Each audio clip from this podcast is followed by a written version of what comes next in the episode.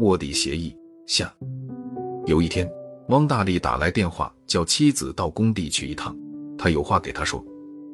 不料，当吴新菊赶到丈夫跟前时，汪大力竟劈头给了他两个耳光。他边打还边骂：“你竟敢给我戴绿帽子！看我今天不打死你！”丈夫的反常使吴新菊莫名其妙。在众多工友的劝解下，汪大力才平静下来。说出了他发怒的原因，原来是石业成在工地上找到汪大力后，污蔑说吴新菊有一天趁徐业爱不在家，主动勾引他。他当时没答应，后来吴新菊就帮徐业爱在法庭上做伪证，诬陷石业成。汪大力对妻子在别人家当保姆本来就不放心，再加上上次无缘无故的消失了二十多天，他心里还憋着气。这次听男雇主说了这些。他就更加认定妻子真的对他不忠。吴新菊赌咒发誓的说，她没有做对不起丈夫的事，并把她那二十多天没给汪大力联系的真正原因如实的说了一遍。但汪大力听了，认为妻子是在编故事给他听。看着吴新菊鼻青脸肿的走回来，石业成就知道是自己的挑拨离间起了作用。面对吴新菊那怒容满面的质问。他颇有些幸灾乐祸的反驳，说我污蔑你有什么证据？被你老公打，活该。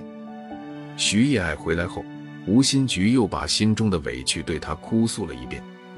不想徐叶爱听后，竟轻描淡写的说：“两口子吵点架，闹点矛盾，很正常。”说完，他虽拿了些钱给吴新菊去服药，但言语中却没有半点责怪石叶成的意思。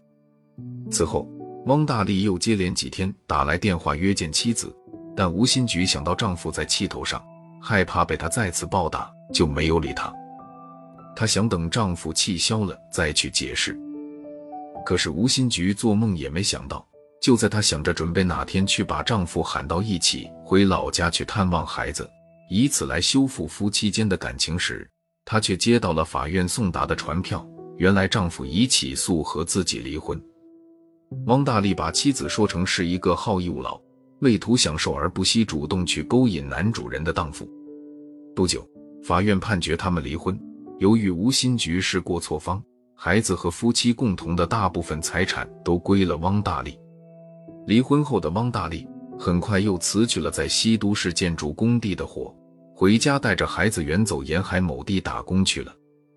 吴新菊知道后，给汪大力打去电话问候孩子。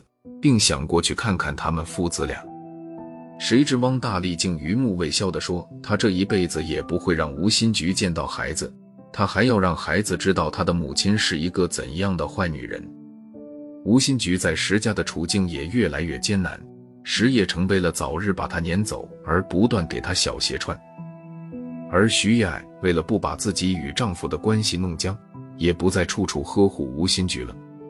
一连串的打击。终于使吴新菊承受不起而病倒。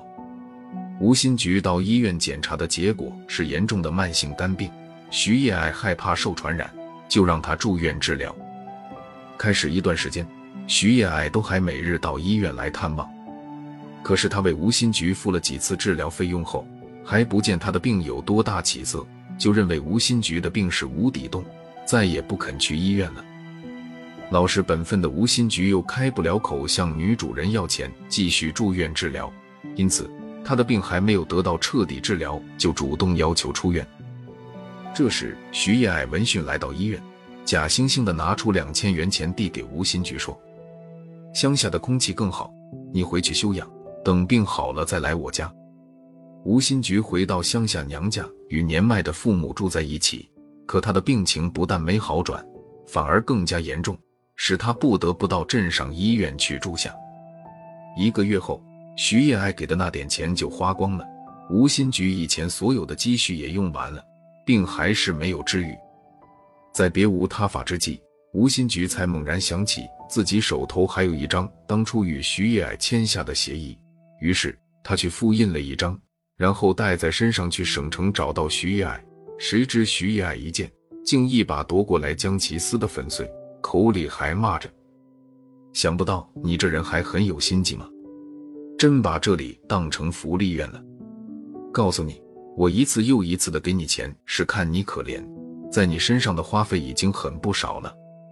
说完，从身上抽出一千元给吴新菊，说：“从今以后不要再来烦他了。”回老家后，吴新菊的心情糟透了，不知今后的日子该怎么过，甚至想到以死来了却心里的诸多烦恼。